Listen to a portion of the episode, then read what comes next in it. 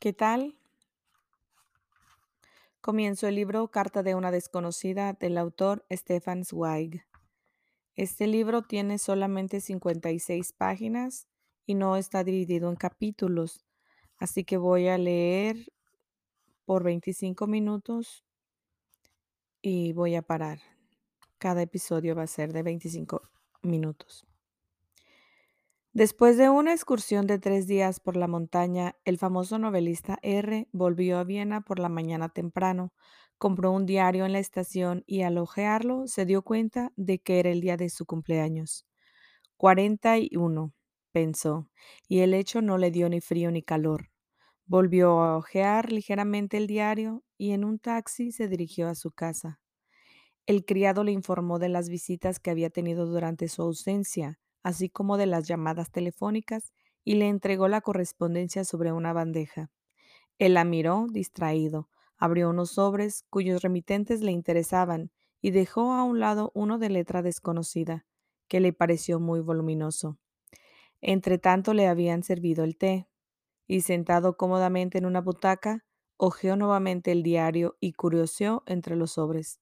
Encendió un cigarro y tomó otra vez la carta que había apartado. La formaban aproximadamente dos docenas de carillas llenas de una escritura muy estrecha, de letra femenina, desconocida y trazada con alguna agitación. Más bien parecía un original de imprenta que una carta.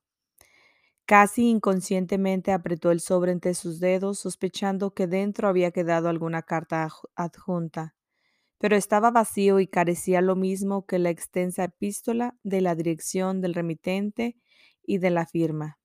Es curioso, pensó, y tomó nuevamente la carta entre sus manos.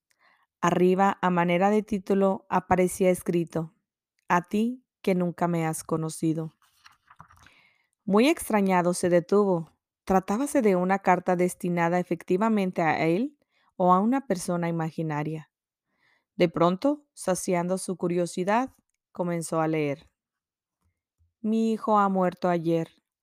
Durante tres días y tres noches he estado luchando con la muerte, queriendo salvar esta pequeña y tierna vida, y durante cuarenta horas he permanecido sentada junto a su cama, mientras la gripe agitaba su pobre cuerpo, ardiente de fiebre día y noche. Al final he caído desplomada, mis ojos no podían ya más y se me cerraban sin que yo me diera cuenta. He dormido durante tres o cuatro horas en la dura silla y mientras dormía se lo ha llevado la muerte. Ahora está allí ese pobre, ese querido niño, en su estrecha camita, tal como murió. Únicamente le han cerrado los ojos, aquellos ojos suyos, oscuros e inteligentes, le han cruzado las manos sobre la camisa blanca y cuatro velas arden a los costados de la cama. No me atrevo a mirarle, no tengo valor para moverme, pues cuando tiemblan las llamas de las bujías, las sombras se deslizan sobre su cara y sobre su boca cerrada, cuando la impresión, dando la impresión de que sus rasgos se mueven, lo cual podría yo pensar un momento que no había muerto, que podía despertar para decirme con su voz clara alguna palabra llena de cariño infantil.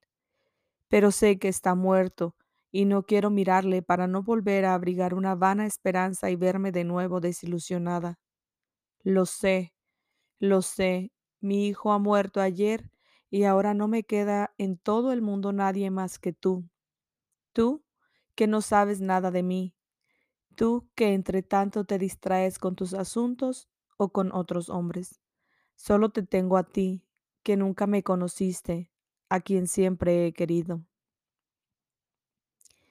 He tomado una quinta bujía y la he colocado en la mesa, sobre la cual te escribo. Hago esto porque no puedo estar sola con mi hijo muerto sin gritar lo que pesa sobre mi alma. ¿Y a quién podría yo hablar de esta hora Perdón. ¿Y a quién podría yo hablar en esta hora terrible sin, sino a ti, que has sido y aún lo eres todo para mí? Quizá no pueda explicarme claramente, quizás no me comprendas. Tengo pesada la cabeza, siento un latido en las sienes y me duelen los miembros. Creo que tengo fiebre. Tal vez es la gripe que anda ahora de puerta en puerta, y esto último sería lo mejor, pues así me iría con mi hijo sin necesidad de hacer nada contra mí misma. De vez en cuando, algo oscuro se me pone delante de los ojos, y acaso no pueda acabar esta carta, pero quiero reunir todas mis fuerzas para hablar contigo esta sola vez, contigo, mi amor, que no me has conocido nunca. Solo a ti quiero hablarte, decírtelo todo por primera vez.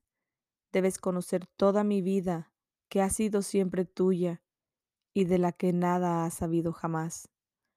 Pero este secreto mío deberás conocerlo solo después de mi muerte, cuando ya no necesites contestarme, cuando esto que sacude mis miembros, este escalofrío, signifique realmente el fin.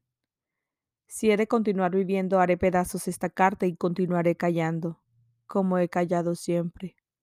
Cuando la tengas en tus manos será una muerta la que te cuente su vida, su vida que fue tuya desde su primera hasta su última hora.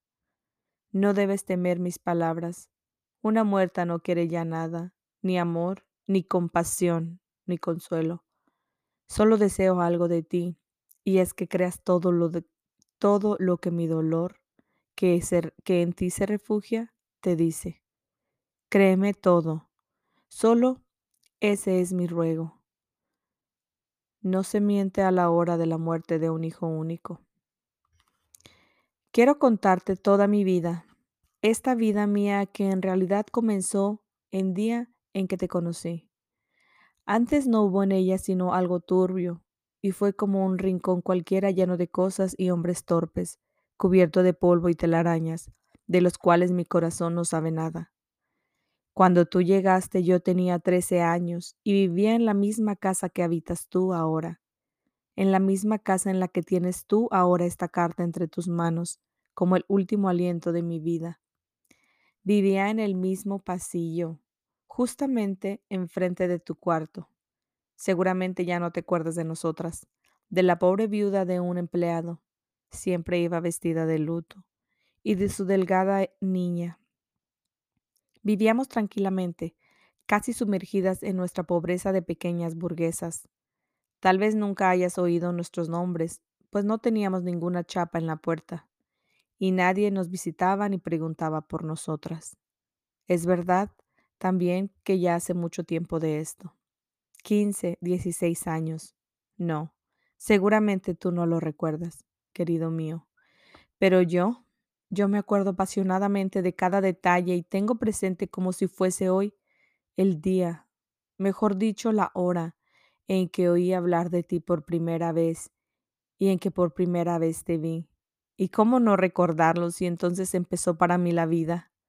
Consciente, querido, en que te lo cuente todo todo desde el principio, te lo suplico, y no te fastidies de oír mi relato durante un cuarto de hora, pues yo no me he cansado de quererte durante toda mi vida. Antes de que tú entrases en esta casa vivía en tu cuarto gente mala y comprometedora. Por ser pobres, lo que más odiaban era la pobreza de los vecinos, la nuestra, ya que no queríamos tener nada en común con su baja brutalidad. El esposo era un hombre borracho y golpeaba a su mujer. Y a veces nos despertaban durante la noche ruidos de sillas derribadas y de platos rotos. Una vez ella corrió, ensangrentada y con el cabello revuelto, por la escalera y en su persecución salió el hombre, hasta que los vecinos se asomaron a las puertas y le amenazaron con llamar a la policía. Desde el primer día mi madre quiso evitar toda relación con ellos y me tenía prohibido hablar con sus niños los cuales se vengaban de mi orgullo siempre que se les presentaba alguna ocasión. Cuando me encontraban en la calle me dirigían palabras obscenas y una vez me pegaron con pedazos de una nieve endurecida, de tal modo que la sangre corrió por mi frente. Por instinto, todos los demás vecinos de la casa odiaban a aquella familia, y cuando le sucedió algo, creo que el marido fue encarcelado por robo y tuvieron que mudarse de casa. Respiramos todos de satisfacción.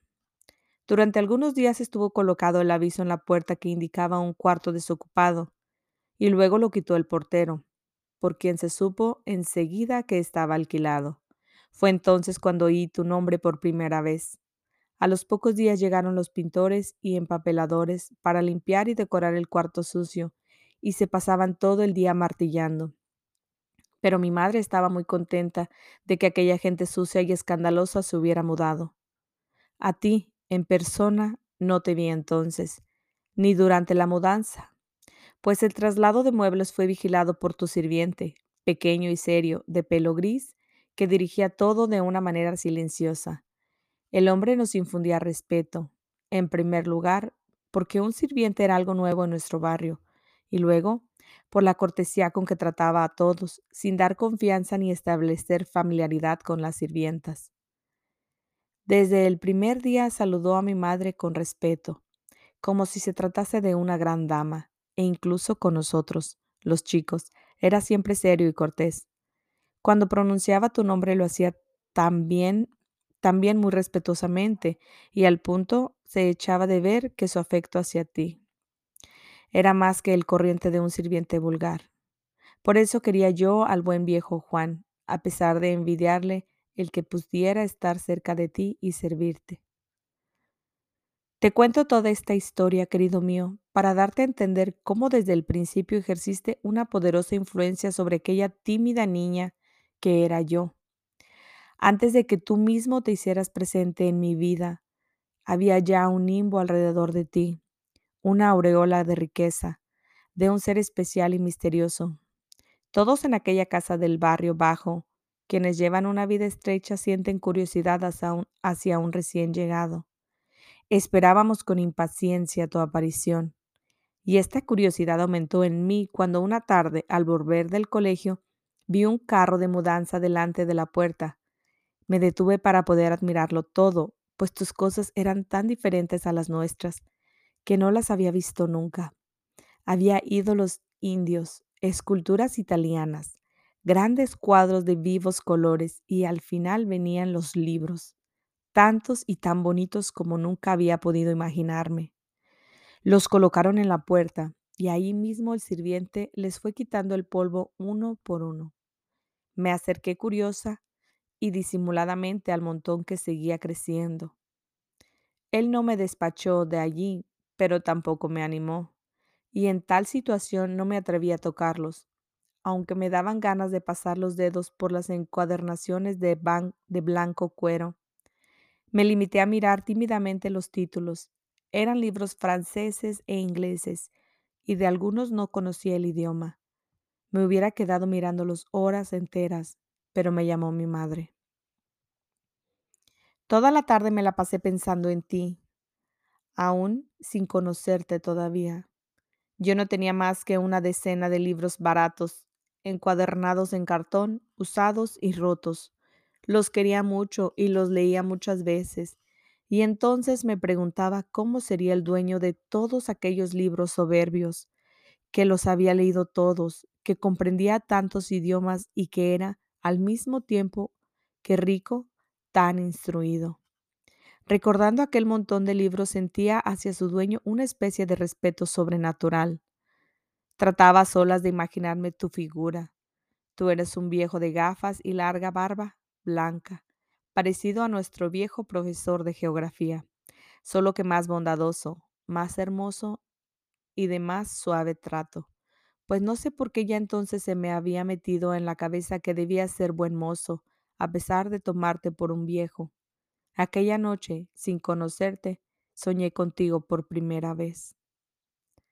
Al día siguiente comenzaste a habitar tu nuevo cuarto, pero, aunque yo andaba espiándote, no te pude ver, lo cual aumentó mi curiosidad. Pero fin, al tercer día te vi, y la sorpresa me emocionó, pues eras completamente distinto a la idea que de ti me había hecho. Yo había soñado con un viejo de barbas bondadoso, y te me aparecías tal como hoy todavía eres. Tú, el invariable, con quien el tiempo no en quien el tiempo no cambia. Llevabas un encantador traje deportivo gris y subías las escaleras de prisa, con los modales de un chico, saltando de dos en dos los escalones. Llevabas el sombrero en la mano, y esto me permitió ver tu cara llena de viveza. tu pelo rubio y tu rostro joven. En realidad quedé impresionada de admiración al comprobar hasta qué punto eras buen mozo, ágil y elegante. ¿Y no es eso extraño?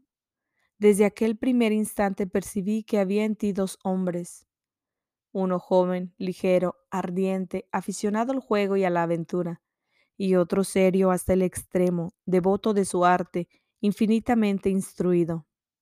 Sentí, sin darme cuenta, lo que todos sienten ante ti, que tienes una doble vida, una de superficie clara y visible para todo el mundo y otra oculta que solo tú conoces.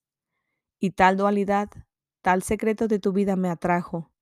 Yo tenía trece años, de manera profunda. ¿Comprenderás, querido? Qué milagro, qué enigma lleno de interés significabas para mí, todavía una niña. Ver a un hombre por el cual sentía respeto, que escribía libros, que era célebre en un mundo extraño al mío, y representarse este hombre en la figura de un joven de 25 años, elegante y alegre, Debo decirte que desde aquel momento nada de la casa ni de mi pequeño mundo infantil me interesó más que tú, que con la firme tenacidad de una chica de 13 años solo me ocupé de tu existencia. Vigilaba tu persona y observaba todas tus costumbres. Examinaba a los hombres que te visitaban y todo ello, lejos de disminuir mi curiosidad, no hacía sino acrecentarla, ya que la dualidad de tu vida se hacía cada vez más evidente en los, en los diversos que eran tus visitantes.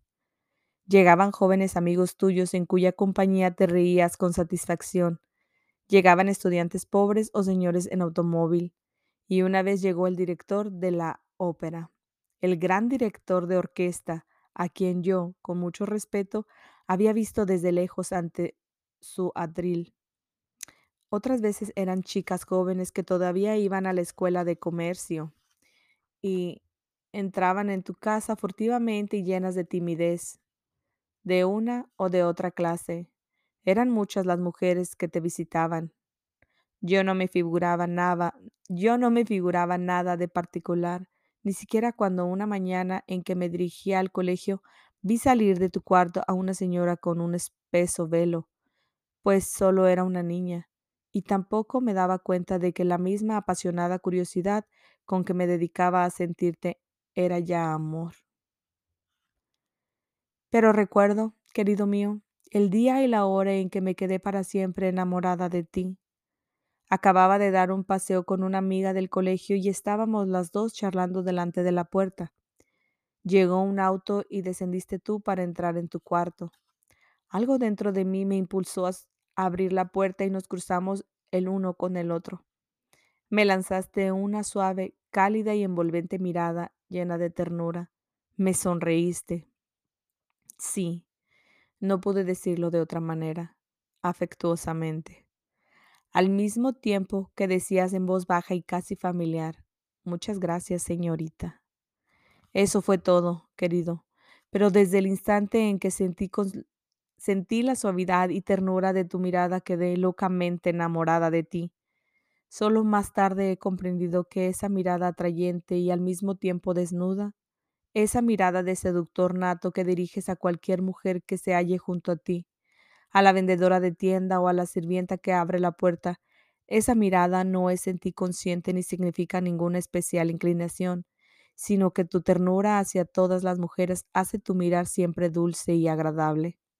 Pero yo, una niña de trece años, lo ignoraba. Me hallaba sumergida en fuego.